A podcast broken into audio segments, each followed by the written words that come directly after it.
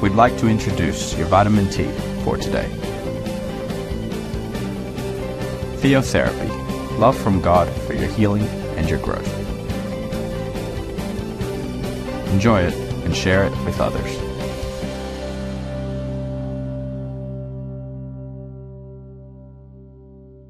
Hi, family. Welcome to another Vitamin T. Today we are going to be studying out of the book of Psalms 105, verse 19. I have titled this meditation Tested. It is uh, the verses as follows Until the time came to fulfill his dreams, the Lord tested Joseph's character.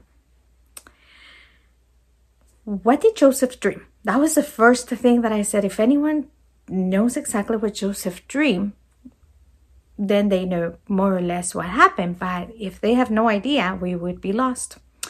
When we read the first book of the Bible, Genesis, we read that um, Joseph is one of Jacob's sons, and in in verse um, around verse seven, um, Joseph goes and tells his brothers that he dreamed that they were bundling um, uh, uh, grain and that his grain was standing up and the grains that they were bundling would bow down to his grain and this would make his brothers upset. And then he would come again and say well i have another dream that the sun the moon the stars uh, would bow down to me. And his brothers even his dad was upset and his brothers hated him and because of these dreams, um, he had to leave certain things that were not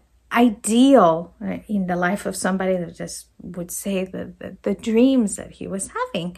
And um, in order for Joseph to have these dreams fulfilled, he would need to go through, a series of situations that were very adverse.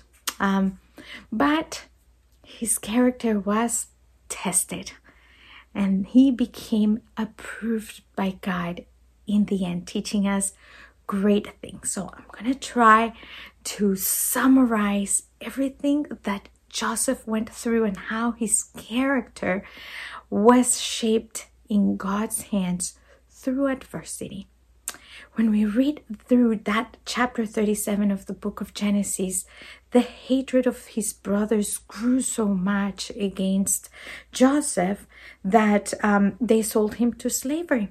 The first thing that Joseph had to learn is that he cannot depend on people. Could not depend on the people that he thought loved him the most his family. They sold him onto slavery learning that even those that we think we count on can let us down. After he went through that, one of the captains of the Egyptian um, army hired him or kept him as a slave, but um, his name was Potiphar, but his wife pretended him. And when Joseph trying to be a man of integrity, did not agree to sleep with her, um, she accused him of uh, abuse, and this caused him to be um, incarcerated, teaching us that even when we act um, rightfully and in holiness, things can go wrong. It's no guarantee that in our life things are going to walk smoothly. God sometimes needs to shape our character for a greater good. Then, after he had been imprisoned, there in prison, he had to leave solitude, loneliness, something that is absolutely necessary in order for our character to be shaped.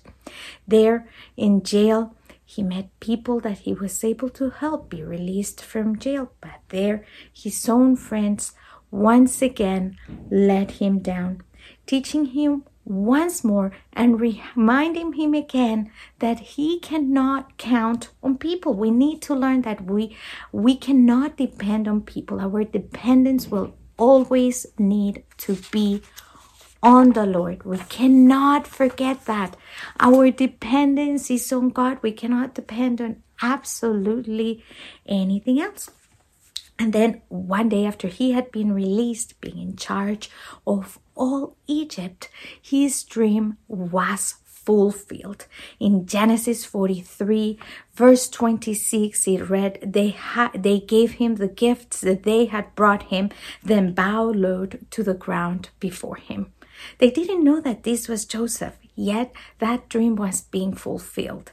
Yet Joseph was not standing in arrogance. He was so touched, what probably so happy to see his family, probably so happy to see that he could help him, loving, forgiving, desiring to be able to assist them that in verse 30 of that chapter, he was overcome with emotion that he had to withdraw, to weep and cry. He broke down. The Lord does not want us to gloat, He does not want us to boast. He wants us to have a character surrendered to Him that can serve Him. So, he was to the point where he was able to help his whole family. But at some point, his father passed away, and his brothers begin to fear once again. Now that our father has passed away, he's probably going to seek revenge against us.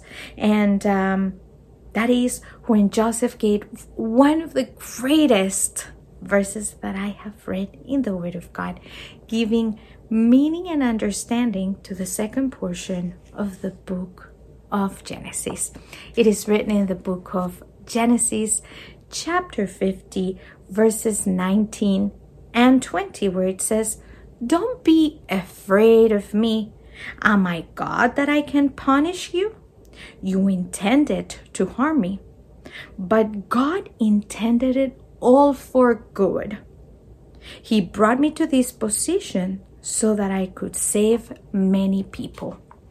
The situations, the hardships that we go through have a greater intention in the hands of God. Allow yourself to be shaped in the hands of God. Allow the Lord to test your character. Don't complain. Don't look away from what God is trying to do.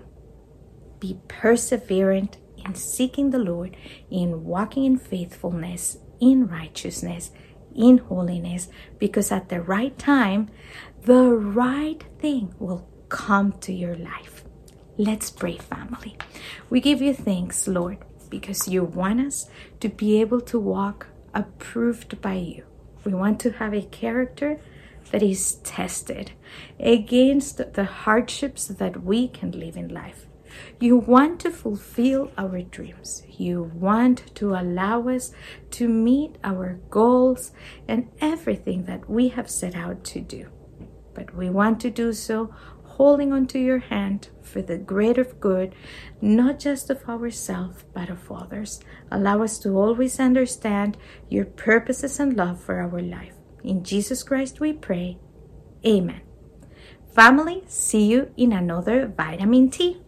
Bye bye. Thank you for being with us. Remember that in your church family, Este Camino, we're here to serve you.